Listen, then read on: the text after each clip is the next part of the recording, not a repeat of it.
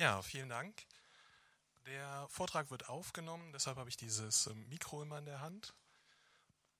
Und ähm, der Vortrag ist so zustande gekommen, ich war im letzten Jahr auf zwei IT-Konferenzen im Publikum und da kamen immer so wieder Gespräche auf zwischen Leuten, die sagten, ja Mensch, das könntest du doch auch halten oder willst du nicht auch mal einen Vortrag zu dem Thema halten? Du hast ja eine ganz andere Meinung und auch viel Erfahrung. Und der Partner daneben sagte dann, ja klar, kann ich machen. Und so eine halbe Stunde später, wenn der Vortrag vorbei war, man die Leute draußen nochmal gesehen hat, war dieser Impuls, das zu machen, verflogen. Meistens, weil die Leute dann gesagt haben, ah, doch zu kompliziert, ich weiß nicht, was ich da sagen soll, oder ich habe mir jetzt ein paar Sachen überlegt, aber ich kriege das irgendwie nicht hin. Deshalb habe ich dann spontan auf der zweiten Konferenz einen Vortrag angeboten der sich damit beschäftigt, wie baue ich denn einen spannenden Vortrag auf? Wie funktioniert das von der ersten Idee bis zur fertigen Präsentation oder irgendeiner anderen Form des ähm, Rüberbringens? Und ähm, was ist da zu beachten?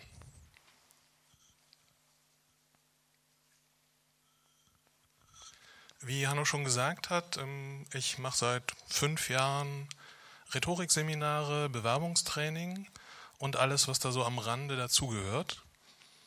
Jetzt natürlich die Frage, was bringt mich dazu, auf IT-Konferenzen sowas anzubieten? Ich ähm, bin weder Rhetoriker noch Germanist noch Didaktiker noch Lehrer, sondern ich bin von der Ausbildung her Biologe, also Naturwissenschaftler.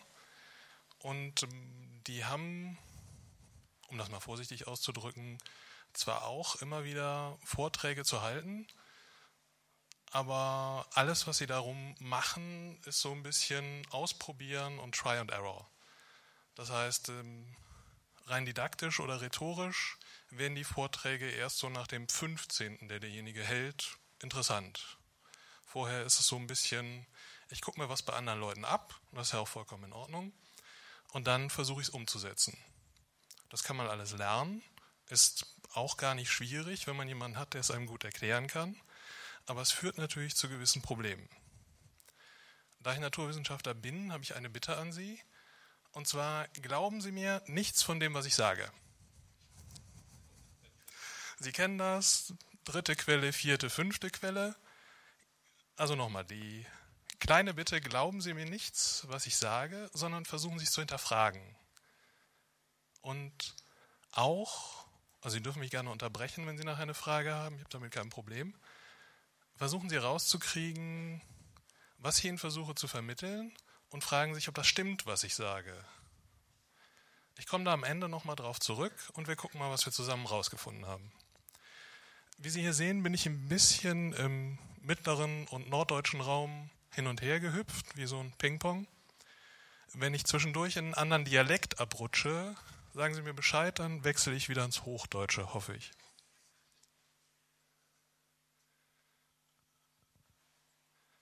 Das mit der Mathematik ist ähm, eigentlich relativ einfach erklärt. Höhere Mathematik, also wenn Sie versuchen, eine Gleichung höherer Ordnung zu lösen, dann müssen Sie bestimmte Schritte einhalten, um das hinzukriegen. Die Leute, die von höherer Mathematik, Physik oder verschiedenen Algorithmen keine Ahnung haben. Auch Sie haben das kennengelernt. In der Grundschule hieß es irgendwann Punktrechnung vor Strichrechnung. Sie können eine Aufgabe nur lösen, wenn Sie diese Schritte einhalten. Und so sieht das bei einem Vortrag auch aus. Der erste Schritt ist nicht, sich das Thema zu überlegen oder sich ein paar Bilder zu überlegen oder Quellcode oder Zeilen zu schreiben, Definitionen zu suchen, sondern wenn Sie die Idee für einen Vortrag haben oder für eine Rede oder irgendetwas in der Art, sei es auch nur in der Schule ein Referat, dann ist der erste Schritt, den Sie sich überlegen müssen, wenn Sie das Thema haben oder bekommen, in der Schule ist es ja manchmal nicht zwingend freiwillig, und ähm, wenn Sie im Firmenleben stehen, ist es auch nicht immer freiwillig, dass Sie irgendwo hingeschickt werden und zu einem bestimmten Thema was sagen sollen. Deshalb ist das Erste, was Sie machen sollten, sich das Ziel ihres Vortrages zu überlegen. Das ist ähm, komplizierter, als es sich anhört, denn das Ziel, sagen wir mal, ich möchte die Leute informieren, dass es XYZ gibt. jetzt, wenn wir bei der IT bleiben, ich habe ein Open Source Projekt und ich möchte, dass die Leute davon wissen, dass es das gibt. Das ist kein sonderlich konkretes Ziel, sondern ein sehr allgemeines. Das ist vor allem nichts, was Sie nachher überprüfen können. Sie können nach dem Vortrag nicht sagen, ist das, was ich vorhatte, angekommen? Wissen die jetzt davon? Was passiert, wenn die in drei Tagen jemand fragt? Das können Sie als Vortragender nicht sonderlich gut kontrollieren.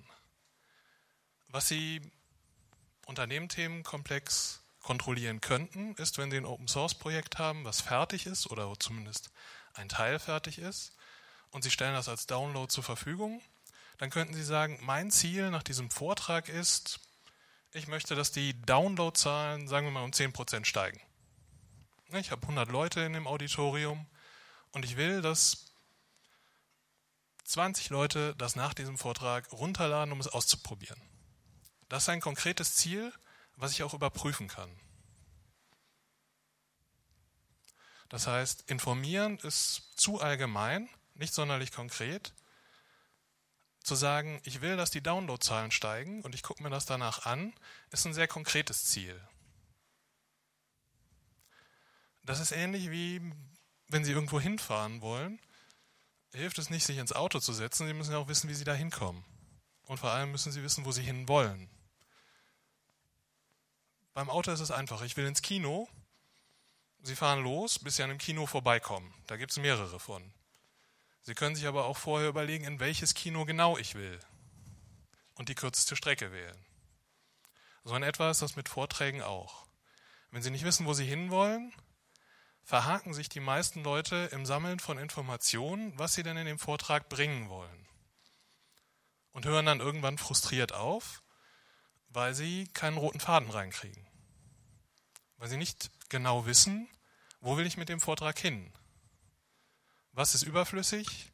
Was sollte ich wegschmeißen? Was habe ich vielleicht noch gar nicht drin? Das klappt erst, wenn Sie sehr konkret ein Ziel haben, auf das Sie hinarbeiten wollen mit dem Vortrag. Und deshalb müssen Sie dieses Ziel zuerst haben. Und je konkreter Sie es formulieren können, desto einfacher wird die ganze Arbeit, die Sie danach haben.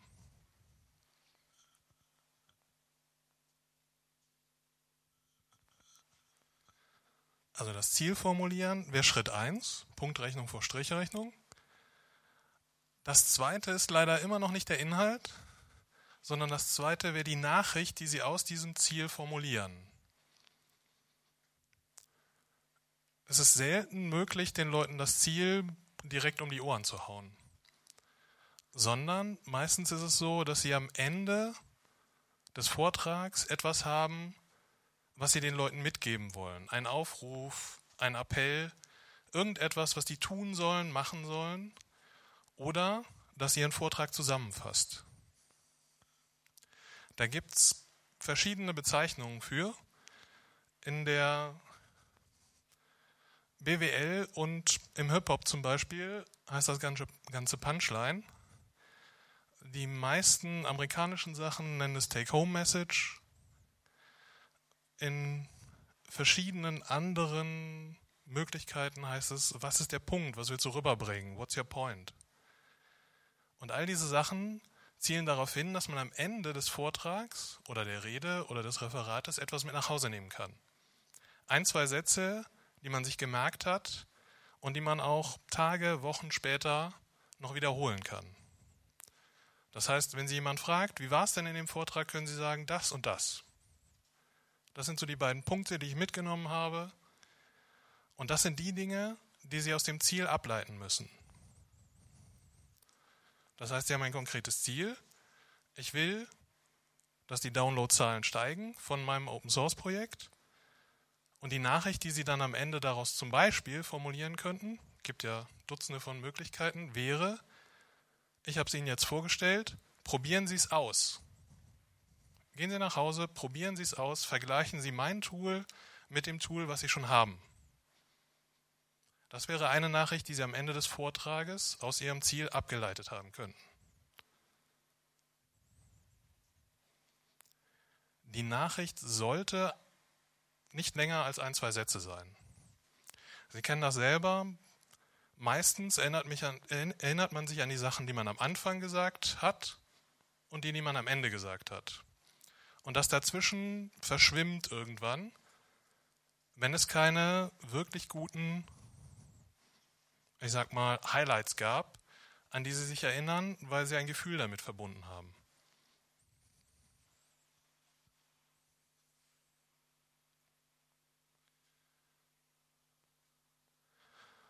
Okay, Schritt 3 wäre, Sie haben das Ziel konkret beschrieben. Sie haben sich überlegt, was für eine Nachricht, was für einen Appell mache ich daraus aus diesem Ziel. Wie kann ich es hinkriegen, dass die Leute das Ziel, was ich habe, auch umsetzen? Wenn Sie die beiden Punkte fest haben und auch aufgeschrieben haben, sich vor Augen geführt haben, dann fängt das an, womit die Leute meistens anfangen. Nämlich, sie sammeln Material. Sie haben eine Idee, was für ein Bild Sie verwenden wollen, was für bei IT-Projekten meistens irgendein Stück Quellcode, an dem Sie ein Beispiel geben wollen oder etwas, was Sie live zeigen wollen. Andere haben Textbausteine, die Sie irgendwann mal verwenden wollten, die gut passen zu dem Thema. All das, was einem wie in so einem Mixer im Kopf rumfliegt, wenn man an das Thema denkt. Jetzt haben Sie ein Ziel und eine Nachricht, Sie haben also mit dem Ende angefangen, da wo Sie hinwollen. Und Sie können jetzt dieses ganze Material, was Sie haben, sortieren. Sie können sich überlegen, was brauche ich, um zu meinem Ziel zu kommen. Ja?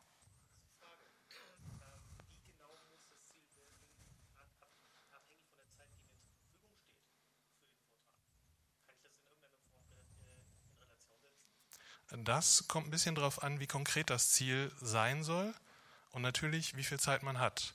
Aber im Prinzip geht es auch bei einem 5-Minuten-Vortrag.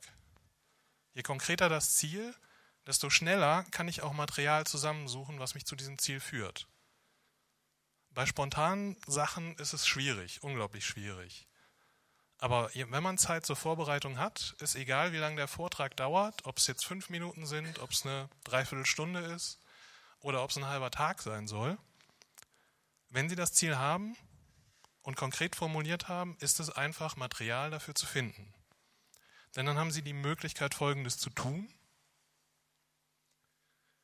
Sie können jedes Element, was Sie in den Vortrag reinbringen wollen, alles, was Ihnen zu dem Thema einfällt, darauf kontrollieren, ob es mich meinem Ziel näher bringt. Ich habe ein Bild, das passt zum Thema, aber hilft es mir auf dem Weg zu meinem Ziel? Die Frage können Sie sich immer wieder stellen und diesen unüberschaubaren Wust an Material, den man sich dann normalerweise ansammelt, relativ schmal halten. Sie können immer wieder Sachen rauswerfen, wo Sie merken, das passt zwar zum Thema, führt mich aber nicht zu meinem Ziel. Das kann ich mal für einen anderen Vortrag verwenden.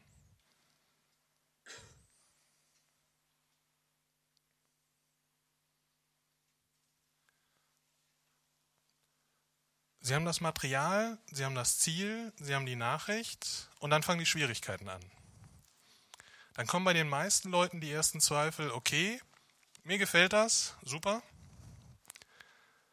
aber ich kenne mein Publikum nicht, ich weiß nicht, was hier auf mich zukommt. Ähm, ist das denn überhaupt interessant, was ich erzähle? Klar, mir gefällt sonst hätte ich die Idee nicht gehabt, aber mein Publikum sieht das vielleicht anders. Sie kennen das alle, früher häufiger als mittlerweile, wenn Sie jemand versucht haben zu erreichen und er hatte sein Handy nicht eingeschaltet, haben Sie diese merkwürdige Nachricht gekriegt und waren genervt. Das gleiche wird Ihnen passieren, wenn Sie einen Vortrag halten und die Leute nicht mitmachen. Es interessiert sie nicht, keiner nickt an den richtigen Stellen, die Leute fangen an, sich zu unterhalten oder wieder rauszugehen. Das ist eher frustrierend. Und davor haben die meisten Leute natürlich auch Angst, dass ihnen das passiert. Deshalb, sobald sie Ziel, Nachricht und Material zusammen haben, fängt der schwierige Teil an. Sich zu überlegen, wie erreiche ich denn mein Publikum? Wie sorge ich dafür, dass die Leute mir zuhören und das, was ich sage, auch interessant finden?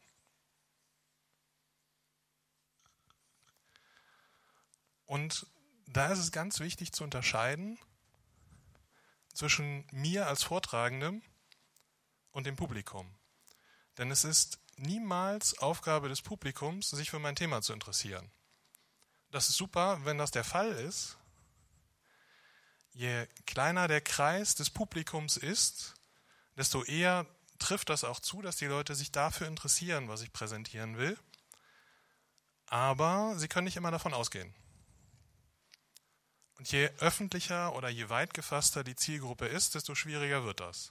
Das heißt, es ist immer Aufgabe des Vortragenden, das Publikum dazu zu kriegen, dass es sich interessiert, einem zuwendet. Dass es sich für das interessiert, was man sagt.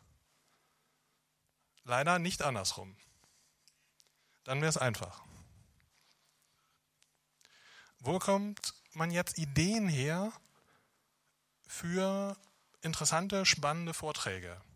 Wie baut man die auf? Um was bastel ich Vorträge drumherum? Um mein Publikum zu fesseln, die Aufmerksamkeit zu erzeugen, die ich haben will, oder es dazu zu kriegen, mitzumachen. Kann ja auch eine Möglichkeit sein. Da fangen jetzt die Probleme an. Es gibt etwas, was Ihnen dabei helfen kann. Das ähm, kommt aus dem Griechenland des, naja, weit, weit zurückliegenden Zeitalters. Das nennt sich Topic. Wenn Sie eine lateinische Quelle haben, finden Sie es auch unter dem Begriff Loki. Ganz grob übersetzt sind das die Orte, an denen Sie Möglichkeiten finden, Vorträge zu gestalten und vor allem spannend zu gestalten. In dem Sinne, dass Ihnen erstmal niemand widersprechen kann und alle ein Interesse daran haben, zu erfahren, worum es geht oder was Sie da machen.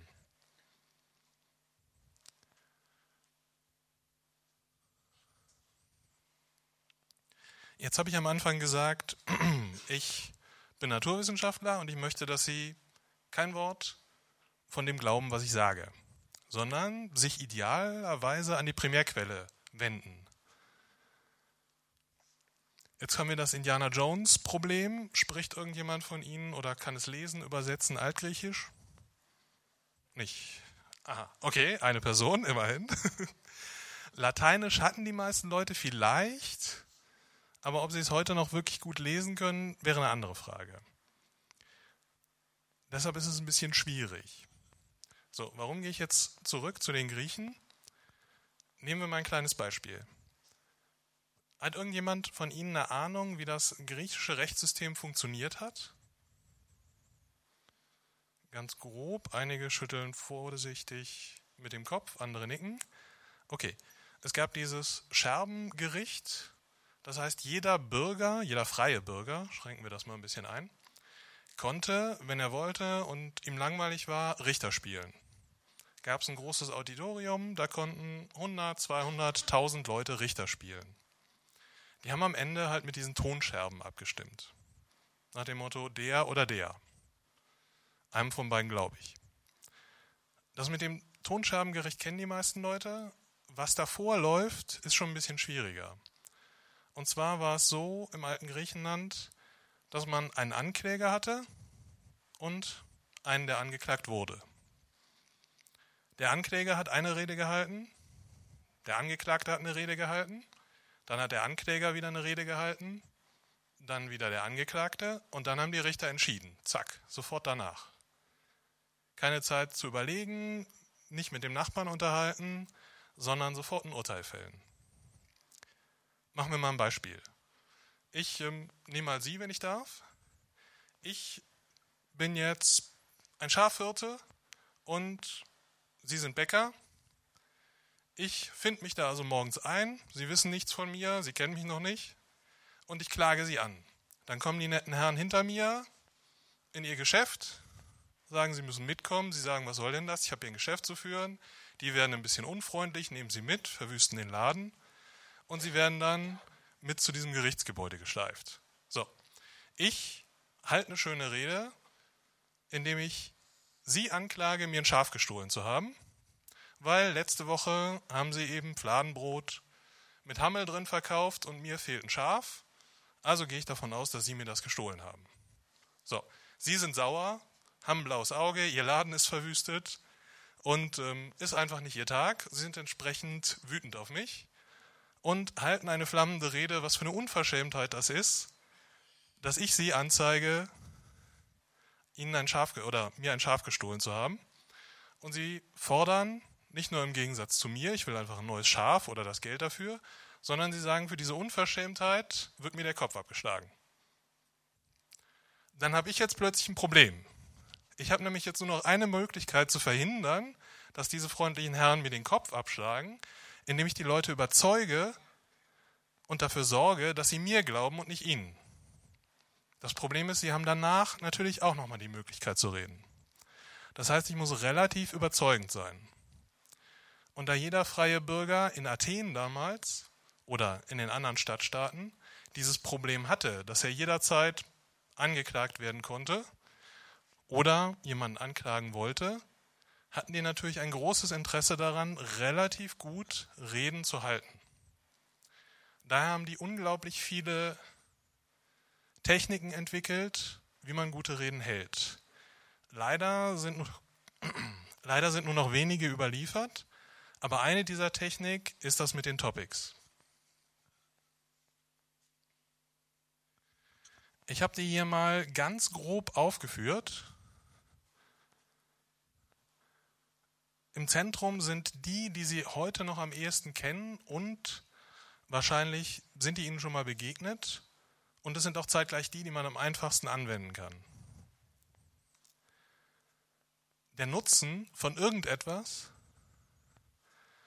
lässt sich meistens relativ gut herausstellen. Und wenn Sie die Leute damit erreichen, dass Sie ihnen erklären können, was für einen Nutzen Sie von Ihrem Vortrag haben, haben Sie sie meistens schon relativ gut gepackt und die Aufmerksamkeit steigt. Sie können das auch mit eigener Erfahrung machen. Das ist zum Beispiel etwas, womit ich vorhin angefangen habe. Ich habe Sie nicht erst begrüßt, sondern ich habe gesagt, was ich für eine Erfahrung mit Leuten gemacht habe, die eine Rede halten wollten oder einen Vortrag. Und warum sie es nicht gemacht haben. Das war meine Erfahrung, aber vielleicht haben sich ein paar von Ihnen da auch wiedergefunden.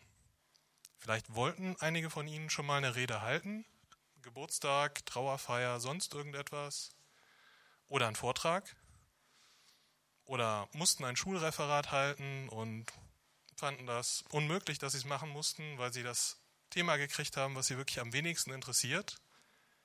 All diese Dinge sind vielen von uns schon mal passiert. Oder wenn sie in der Arbeitswelt stehen, ihr Chef sagt plötzlich, ja, ne, wir müssen zu dem und dem Kunden, überlegen Sie sich da mal was.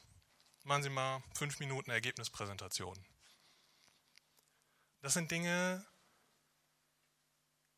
die in irgendeiner Weise wir alle schon mal hatten. Also ich habe ein bisschen meine eigene Erfahrung auf Ihre übertragen und versucht, das anzusprechen. Auch das wäre eine Möglichkeit. Ich hätte auch, sagen wir mal, mit einer Fiktion anfangen können, indem ich das ganz klar mache, dass es hier darum geht, nur ein fiktives Beispiel zu nehmen. Also sagen können, stellen Sie sich mal vor, Sie sind in folgender Situation und diese Situation dann aufbauen können.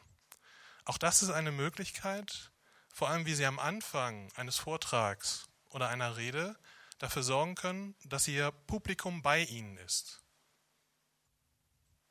Und es sich hoffentlich dann auch für den Vortrag interessiert. Ich habe das auf der letzten IT-Konferenz anhand eines Programms erläutert, wo es darum geht, dass ich einen Webserver aufsetzen will. Und weil mir das nicht gelungen ist, habe ich halt ein Open Source Projekt gegründet, was ein Tool schreibt, um mir das zu vereinfachen. Jetzt saßen da natürlich Leute drin, die sowas auch schon umgesetzt haben, die auch schon versucht haben, so etwas als Vortrag zu gestalten und die, zumindest ein oder zwei von denen, sind damit auch auf die Nase gefallen. Weil als sie das gesagt haben, nach dem Motto, wir haben ein Tool für einen Webserver, entwickelt, weil wir das nicht hingekriegt haben am Anfang. Dann irgendjemand im Publikum sagt, ja, dann wart ihr einfach zu blöd dazu. Ne? Zack, aufstehen, raus. Hm. Blöde Situation, nicht so schön. Deshalb kann man diese Topics auch dafür nutzen, einen Vortrag zu gestalten, der nicht angreifbar ist. In dem Sinne, dass sie immer bei sich bleiben. wie das mit dem eigenen Beispiel. Ne, sie gestalten den Vortrag oder Sie bauen ihn so auf, dass Sie immer aus Ihrer Sicht das Problem schildern und die Lösungen, zu denen Sie gekommen sind. Sie überlassen es also Ihrem Publikum zu entscheiden, habe ich was damit zu tun, kann ich das auch nutzen oder eben nicht. Das geht auch. Dann schützen Sie sich ein bisschen davor, vor diesen Anfeindungen. Weil die meistens auch gar nicht auf Ihr Thema abzielen, sondern auf Sie als Sprecher, womit Sie sich auch ein bisschen davor schützen. Immer ganz hilfreich. Ja, eine Frage.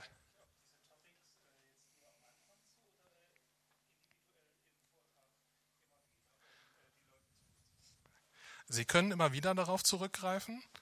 Ich ähm, würde es, wenn Sie es testen wollen, empfehlen, am Anfang zu machen, um zu gucken, kriege ich die Spannung erzeugt, die Aufmerksamkeit. Aber Sie können das jederzeit einsetzen.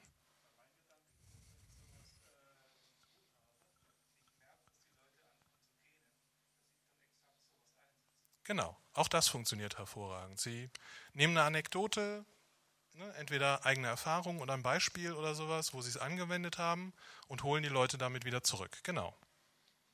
Das heißt, es ist eine, ein relativ mächtiges Tool, eine relativ mächtige Waffe, um die Leute immer wieder zur Aufmerksamkeit zu kriegen. Setzt natürlich voraus, dass sie merken, was ihr Publikum macht. Das heißt, äh, beobachten und den Blickkontakt zum Publikum zu halten, wäre dann, ich sag mal, eine rhetorische Fertigkeit, die man haben müsste oder erlernen müsste, um das auch rechtzeitig einzusetzen. Ganz genau. Gut. Da sind auch einige Sachen drauf, wie ich nenne mal, ich sag mal Art, Gattung, Muster, das Ihnen vielleicht, wenn Sie jetzt nichts mit ähm, Logik oder Naturwissenschaft zu tun haben, ein bisschen schwerfällt. Aber ich sage Ihnen noch, wo Sie nachher Informationen dazu finden können, um sich in die verschiedenen Möglichkeiten mal einzulesen. Ich habe sie jetzt nur der Vollständigkeit halber alle aufgeführt. Die zentralen sind die, die man am ehesten nutzen kann.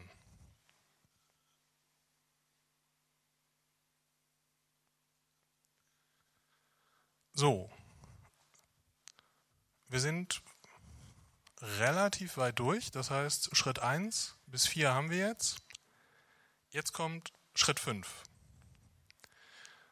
Sie haben also das Ziel konkret formuliert, wo Sie hinwollen mit Ihrem Vortrag.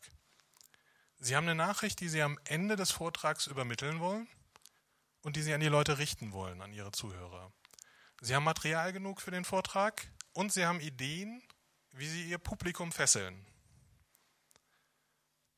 Jetzt müssen sie es irgendwie hinkriegen, das Ganze in einen roten Faden zu kriegen. Also von Anfang bis Ende.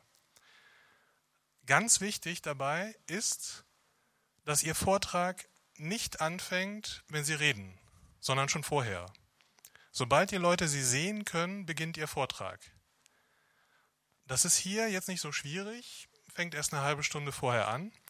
Wenn Sie auf einer Konferenz oder einer Tagung sind, fängt Ihr Vortrag, wenn Sie einen halten, morgens um acht an, wenn Sie da ankommen.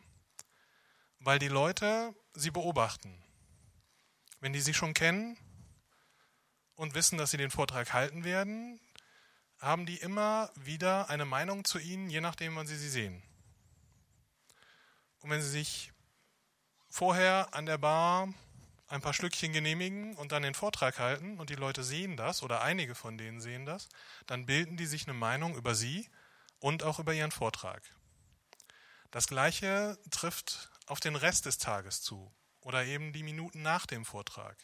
Wenn Sie nach dem Vortrag wegrennen und wenn Sie nur auf Toilette müssen, kann ja sein, bilden sich die Leute ein Urteil darüber. Hat das jetzt was mit dem Vortrag zu tun, dass er jetzt wegrennt? Hat er das Gefühl, es ist schlecht gelaufen? Mag er uns als Publikum nicht? Ich wollte ihm noch eine Frage stellen. All diese Sachen gehören zu dem Vortrag dazu. Das müsste man sich einmal vergegenwärtigen und ein bisschen Rücksicht darauf nehmen, wenn Sie denn tatsächlich einen Vortrag oder eine Rede halten, weil das alles dazugehört.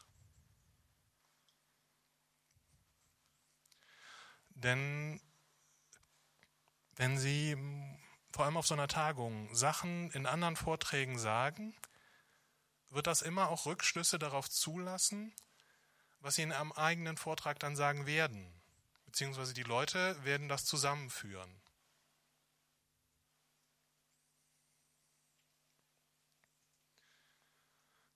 So, nochmal ein kleiner historischer Einschub. Es gibt tausende von Rhetorikbüchern, die Ihnen alle erzählen wollen, wie das am besten geht. Aus der Antike gibt es für eine Rede oder einen Vortrag neun Schritte, neun Punkte, die man einhalten muss vom Verlauf her. Sie kennen das fast alle aus der Schule. Eine Geschichte oder ein Aufsatz hat eine Einleitung, einen Hauptteil und einen Schluss. Punkt. Das ist eine relativ grobe Zusammenfassung von dem Schema der Antike, inklusive des Auftritts, Blick in die Runde und dergleichen. Das ist ein bisschen kompliziert. Alle Rhetorikbücher aus der Neuzeit, wenn ich jetzt sage, die haben voneinander abgeschrieben, stimmt das natürlich nicht ganz, aber Sie wissen, was ich meine. Die verwenden auch dieses Schema mal besser erklärt, mal schlechter erklärt. Aber es ist immer wieder das gleiche Schema. Das hat sich in den letzten dreieinhalbtausend Jahren nicht sonderlich verbessert. Es funktioniert halt. Punkt. Man kann ein bisschen dran rumexperimentieren, das ist auch das, was Sie machen sollten, denn selten werden Sie eine Rede halten, in der Sie so förmlich sein müssen, wie diese neun Schritte das vorgeben. Meistens werden Sie einen Vortrag halten oder was Kurzes, oder Sie werden sich fragen, warum muss ich die Leute begrüßen, wenn mich alle kennen? Das ist ein kleiner Kreis, dann ähm, muss ich mir was anderes einfallen lassen. Das heißt, der Punkt Angemessenheit also ich muss mir überlegen, was ist für mein Publikum angemessen? In der Schule, die kennen mich auch alle, wenn ich das vor meiner Klasse halte. Da muss ich keine förmliche Begrüßung machen. Das heißt, ich muss versuchen, eine angemessene Begrüßung zu finden. Und wenn es nur ein Hallo ist. Wie ich schon sagte, das ist ein bisschen kompliziert und kaum umsetzbar, in der, vor allem in der Arbeitswelt. Ich habe Ihnen die Arbeit aber ein bisschen abgenommen und äh, den Großteil davon mal in den Müllkorb befördert und nur die Sachen dagelassen, die sie für die verschiedenen Anwendungsgebiete brauchen werden. Die meisten von Ihnen, wenn Sie auf einer Konferenz einen Vortrag halten wollen, werden eine Überzeugungsrede machen wollen. Das heißt, Sie wollen die Leute von irgendetwas überzeugen. Dass Ihr Tool gut ist, dass die Firma, für die Sie arbeiten, gut ist, dass sie eine tolle Idee haben, wie man in Zukunft Sachen umsetzen sollte und, und, und. Das heißt, Ihr Ablaufplan müsste in etwa so aussehen, die Struktur, in der Sie ihre, Ihren Vortrag, Ihre Rede packen sollten. Das heißt, klar ist die Einleitung, das kann eine Vorstellung von Ihnen sein, das kann aber auch sein, dass Sie einen der Topics nehmen und auf die Einleitung als förmlichen Punkt verzichten, sondern direkt mit einem Knalleffekt anfangen. Ich nehme mal das Beispiel, was wir aus ähm, der Idee mit äh, dem aus der Idee ableiten könnten, wenn ich den Leuten ein Tool an die Hand geben will, um ihren Webbrowser aufzusetzen. Sie sagen, okay, ich fange mit einem eigenen Beispiel an und ich will, dass es knallt. Ne? Ich habe den Vortragsslot nach dem Mittagessen gekriegt. Das heißt, die Leute kommen alle mit dem Kaffee rein und sind eigentlich kurz vorm Einschlafen.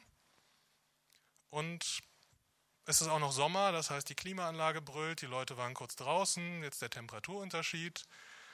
Sie wissen, Ihr Publikum wird kurz vorm Einschlafen sein. Wenn Sie das wissen, können Sie sich was dazu überlegen. Ne? Sie können sich vorne hinstellen und sagen, ich habe hier eine Literflasche eisgekühlte Cola, ne, die hochhalten, damit die auch jeder sehen kann, und sagen, Wer von Ihnen hat überhaupt keinen Bock, diesen Vortrag zu hören? Wer möchte jetzt lieber sich lang machen und schlafen? Ne, das Essen verdauen. Wird sich bestimmt jemand finden, der sich meldet, dann sagen Sie, okay, Ihnen möchte ich diese Flasche Cola schenken. Aber vorher, dann gehen Sie einen Schritt zur Seite, haben da vorher einen Mülleimer hingestellt, möchte ich Ihnen kurz erklären, warum ich hier jetzt stehe. Ne, ich habe nämlich zu Hause gesessen, wollte einen Webserver aufsetzen und das hat Stunden gedauert, obwohl es eigentlich nur eine Stunde hätte dauern sollen. Dann machen Sie die Flasche auf, es zischt. Sie können auch mal dran schnuppern, wie an einem guten Whisky. Und dann sagen Sie, und dann habe ich Stunden damit verbracht, anstatt diesen Webserver aufzusetzen und Dokumentation gelesen, warum das hier jetzt nicht klappt, warum ich das Tool noch brauche, warum dieses Update vorher eingespielt muss, äh, werden muss und ich alles wieder von vorne machen muss. Und dann kippen sie langsam, Schluck für Schluck, über die Hälfte dieser Cola aus in den Papierkorb. Dann sagen sie, das ist in etwa die Zeit, die ich weggeworfen habe, um irgendwelche Dokumentationen zu lesen und nicht an meinem Problem arbeiten zu können.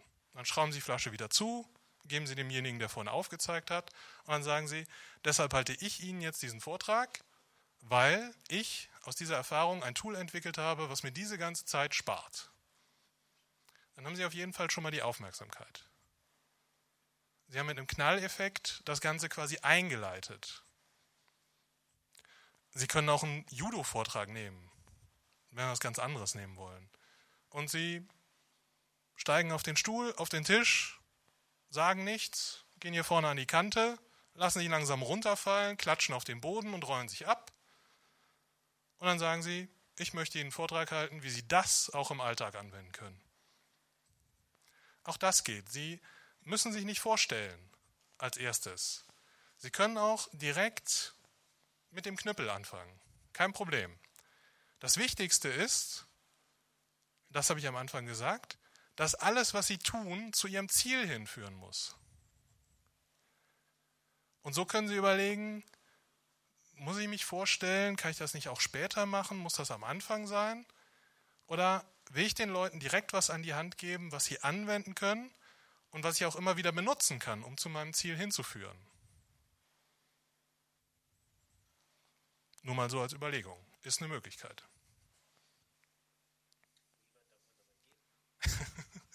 Wie weit man dabei gehen darf, ähm, ich sag mal wieder, es ist die Angemessenheit. Ähm, ich würde beim guten Geschmack bleiben wollen, aber das kommt auch aufs Publikum an.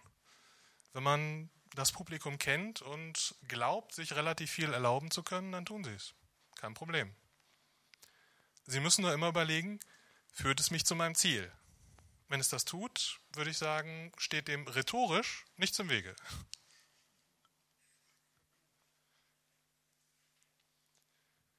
Was könnte noch sein? Sie könnten einen Meinungsvortrag halten müssen. Zum Beispiel auf einer Teamsitzung.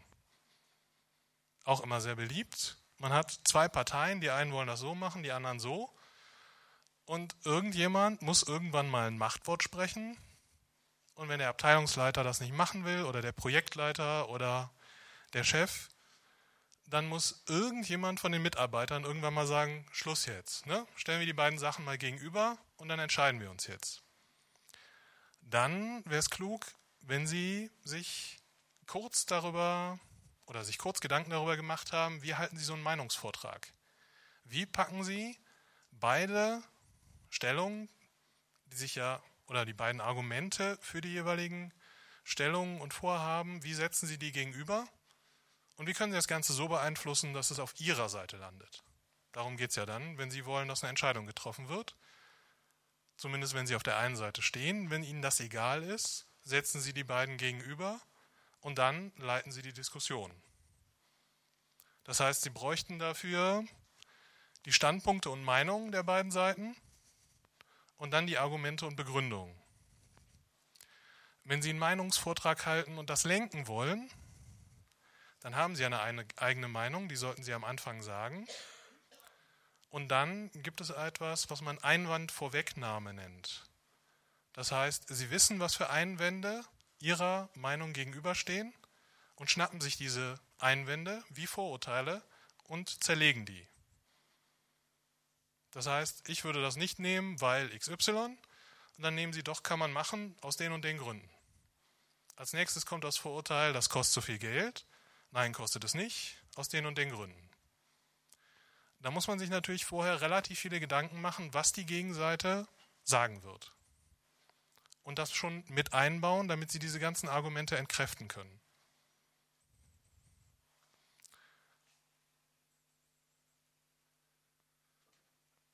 Dann gibt es ähm, eine Frage.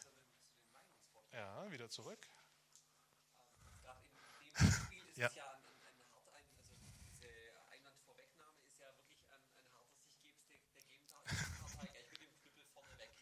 Ja. Auf dass ihnen die Sprache, die Sprache wegbleibt, weil sie nichts zu sagen haben. Keine, also Sie haben die Argumente weggenommen, genau. Oder sie benutzt.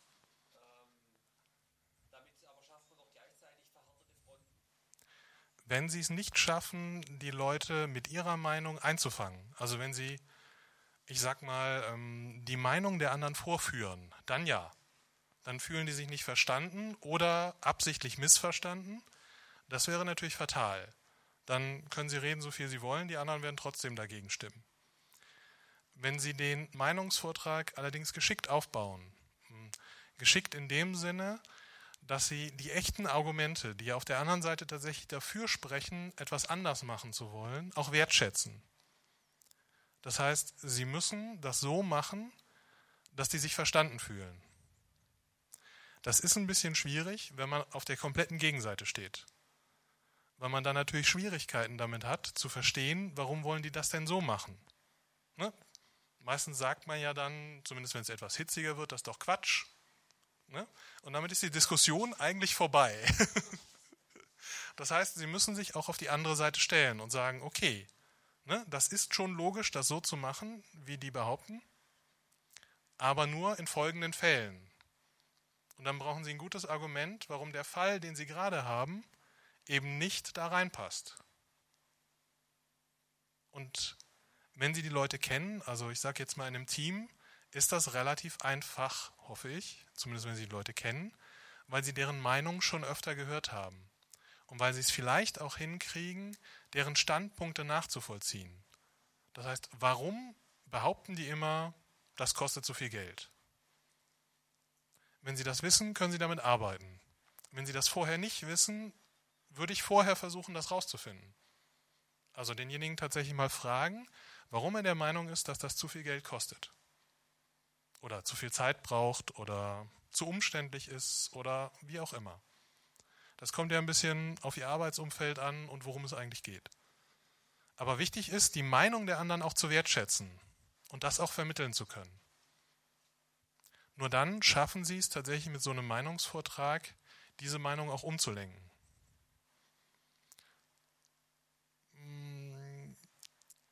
Ich gebe Ihnen noch den Hinweis, dass es nicht die ersten zwei Male klappen wird.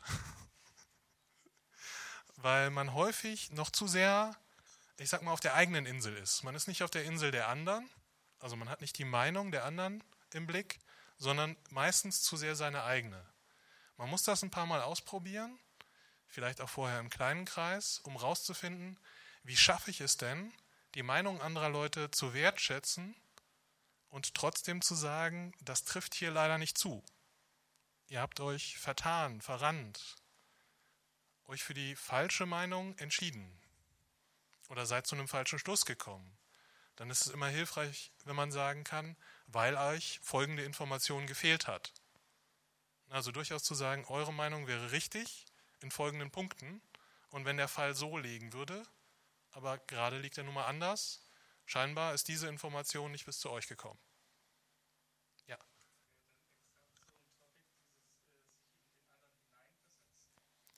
Das wäre kein Topic, aber es wäre die Möglichkeit des Vergleichs. Ich vergleiche die Meinung der anderen mit meiner. Das geht schon.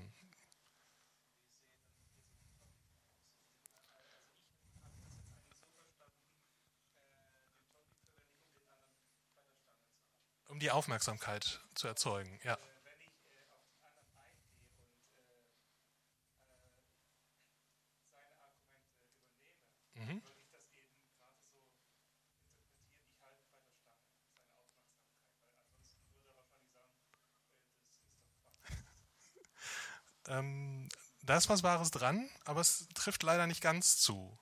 Also ja, Sie können die Topics verwenden, um jemanden, der quasi abgeschaltet hat, wieder mit ins Boot zu holen, das stimmt. Bei einem Meinungsvortrag geht es aber nicht darauf, die Aufmerksamkeit desjenigen zu fesseln, sondern ihn ja dazu zu kriegen, seine Meinung zu ändern oder aber ihnen zuzustimmen.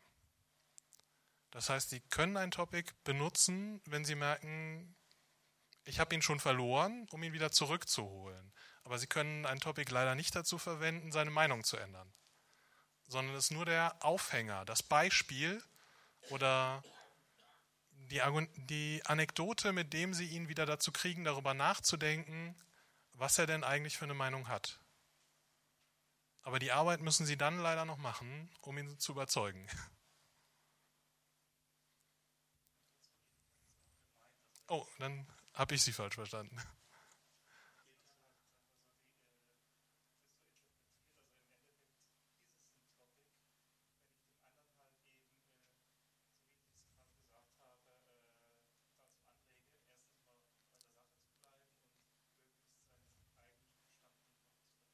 Okay, gut. Ihn also wieder ins Boot mit reinzuholen, gut. Wir können da aber gerne am Ende nochmal drauf zurückkommen.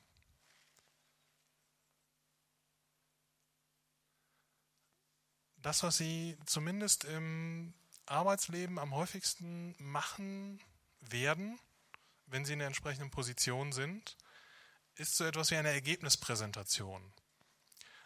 Das kommt je auf den Bereich an, in dem Sie sind. Automobil anders als IT, anders als Marketing. Ergebnispräsentationen sind immer sehr knifflig. Die müssen sehr flexibel sein, weil sie sie auf Themen anpassen müssen. Deshalb habe ich versucht, es so grob und einfach wie möglich zu halten. Bei Ergebnispräsentationen kommt es darauf an, dass sie deutlich machen, wie war die Situation, wie ist sie jetzt und was entsteht daraus. Das wäre so die ganz grobe Struktur, die Sie auf jeden Fall im Hinterkopf haben müssen. Dann gibt es einen ganz großen Irrtum. Und zwar eine Ergebnispräsentation hat nie zum Ziel, das Ergebnis zu präsentieren. Das ähm, nennt man im Englischen, da gibt es sowas für Vokabeln, ein False Print. Man könnte ja der Meinung sein, eine Ergebnispräsentation, da geht es darum, wir haben ein Ergebnis, das müssen wir dem Vorstand präsentieren oder den Leuten, die uns beauftragt haben, und dann ist es gut. Das ist es nicht. Eine Ergebnispräsentation hat nie, also wirklich nie zum Ziel, ein Ergebnis zu präsentieren. Ich ähm, habe eine Firma, bin damit beauftragt worden, die IT der Firma zu testen auf Sicherheitslücken. Dann wollen die am Ende natürlich ein Ergebnis haben. Das muss ich denen irgendwie präsentieren. Jetzt könnte man ja der Meinung sein, das, was wir gefunden haben, denen da zu erklären, wäre Sinn dieser Präsentation. Also das Ergebnis, das, was wir raushaben, ist Ziel der Präsentation. Ist es leider nicht. Und da wird es fatal, vor allem wenn sich die Leute, ich sag mal, in einem IT-Projekt läuft das meistens so, der Marketingmensch, der eigentlich nie was mit den Entwicklern zu tun hat, kommt plötzlich rein und sagt, wir müssen zu den Leuten, für die wir gerade arbeiten, die wollen ein Ergebnis haben. Ich habe keine Ahnung. Der Projektleiter, der ansonsten mit euch zu tun hat, hat gerade keine Zeit. Ich nehme jetzt einen Techniker mit, der denen das erzählt und das Ergebnis präsentiert. Zack. Ne, das heißt, derjenige von den Technikern, der gerade nicht aufgepasst hat und nicht zur Toilette gerannt ist, guckt gerade vom Computer hoch und muss dann diese Präsentation halten. Und kriegt von dem Marketingmenschen gesagt, du sollst eine Ergebnispräsentation halten. Und sonst nichts. Dann denkt der Techniker, ja kacke, ne, wo sind die anderen gerade? Jetzt muss ich das Ergebnis präsentieren. Was haben wir für ein Ergebnis? Bereitet das auf, macht das, hält sich auch an alles, was ich gesagt habe. Und nachdem er das Ergebnis präsentiert hat und die Diskussion vorbei ist, sagt der Marketingmensch, was war das denn für ein Schwachsinn? Ne? Damit kann ich überhaupt nichts anfangen. Das liegt daran, dass das Ziel einer Ergebnispräsentation, ich wiederhole mich nochmal, nie das Ergebnis ist, sondern mit einer Ergebnispräsentation will man etwas erreichen. Das heißt, der Marketingmensch will zum Beispiel mehr Geld für dieses Projekt haben. Dann wäre das Ziel, was mit dieser Ergebnispräsentation verfolgt werden müsste, zu erklären, warum man mehr Geld braucht.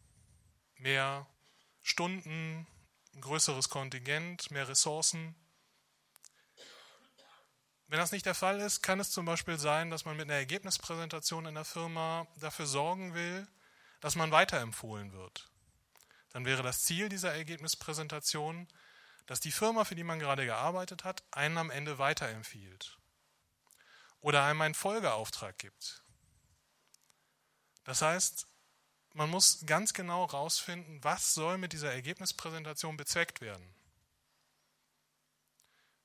Leider herrscht in vielen Firmen, vor allem wenn es in Projekte unterteilt ist, in ganz viele Abteilungen, die zusammenarbeiten müssen, das Problem, dass nicht klar ist oder nicht allen klar ist, was ist denn das Ziel einer Ergebnispräsentation. Sollte also jemand zu Ihnen kommen in der Firma und sagen, Sie halten jetzt eine Ergebnispräsentation, dann muss Ihre erste Frage an denjenigen lauten, was für ein Ziel verfolgen wir damit? Was ist unsere Agenda mit dieser Ergebnispräsentation? Weil ansonsten werden Sie, muss nicht sein, aber häufig auf die Nase fallen, weil derjenige etwas von Ihnen erwartet, was er Ihnen leider nicht mitgeteilt hat. Und Sie machen sich Ihre Gedanken, bauen das Ganze auf und laufen gegen eine Wand. Das heißt, nochmal, ganz wichtig, eine Ergebnispräsentation, da ist das Ziel nie das Ergebnis, sondern es gibt immer ein anderes Ziel, was damit verfolgt wird. Das Ergebnis ist dann der Inhalt, den Sie präsentieren, aber nicht das Ziel.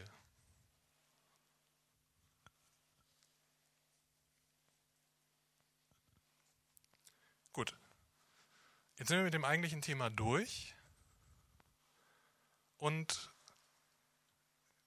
direkt eine Frage dazu? Gut, okay. Vielen Dank für den Hinweis. Ja, wunderbar. Sehr schön. Zwei Punkte oder ein Punkt aus dieser Vortrag, ganz wichtig. Wenn Sie anfangen und überlegen, ich möchte eine Präsentation halten, machen, einen Vortrag halten, eine Rede halten und sei es nur auf einem Geburtstag, das Erste, was Sie brauchen, um überhaupt anfangen zu können, ist das Ziel. Sie brauchen das Ziel Ihrer Rede, Ihres Vortrages, um den aufzubauen und strukturieren zu können. Und je konkreter Sie das fassen können, desto einfacher wird Ihre Arbeit, desto weniger Zeit müssen Sie investieren. Also seien Sie so faul wie möglich und formulieren Sie Ihr Ziel so konkret wie möglich. Das erspart Ihnen eine Menge Arbeit und vor allem eine Menge Frust. Das Zweite für die Leute, die im Arbeitsleben stehen, fragen Sie nach, was das Ziel, was das konkrete Ziel einer Ergebnispräsentation ist, wenn Sie damit behelligt werden, eine zu halten. Das ähm, erspart Ihnen in Ihrer Firma, in Ihrem Projekt, in Ihrem Team eine Menge Diskussion und Arbeit, wenn Sie da nachfragen, was die Leute mit einer Ergebnispräsentation, also vor allem Ihre Führungskräfte, haben wollen, was sie erreichen wollen. Das macht es Ihnen einfacher, die Ergebnispräsentation genau darauf oder zuzuschneiden und den Leuten den Job zu ermöglichen, den sie tun sollen und für den sie bezahlt werden. Auch wenn es, wie in dem Beispiel, was ich eben genannt wurde, leider so gelaufen ist, dass sie im Prinzip nicht richtig gefragt wurden, ob sie das überhaupt machen wollen. Aber das kommt nun mal leider vor. Gut, das sind die beiden Punkte, die Sie auf jeden Fall mitnehmen wollen. Wollen und sollen von meiner Seite aus. Jetzt habe ich am Anfang gesagt, ähm, Sie sollen mir nicht alles glauben. Wir haben festgestellt, dass nur einer im Publikum Altgriechisch kann. Wenn Sie das mit den Topics nachlesen wollen, dann würde ich Ihnen folgendes Buch empfehlen, was gut lesbar ist. Es geht ein bisschen um Logik,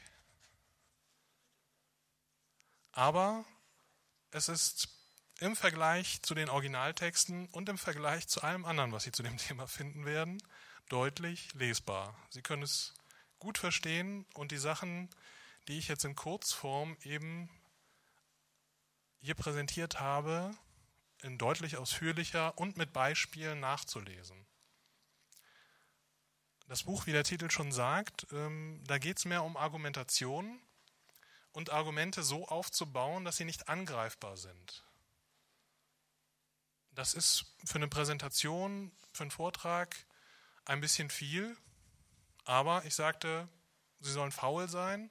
Es hilft Ihnen auf jeden Fall, dafür zu sorgen, dass sie die meisten Zwischenrufe von vornherein unterbinden können, weil sie es so aufbauen, dass sie den anderen nicht persönlich angreifen oder eine Meinung provozieren, die Sie gar nicht abkriegen wollen. Auch hier. Seien Sie ruhig faul, bedienen sich der Hilfsmittel, die da sind.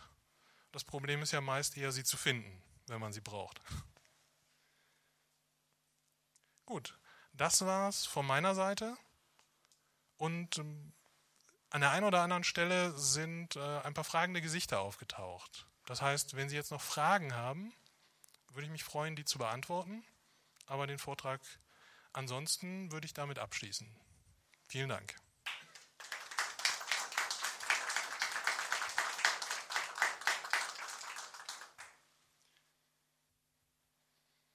Alles restlos beantwortet.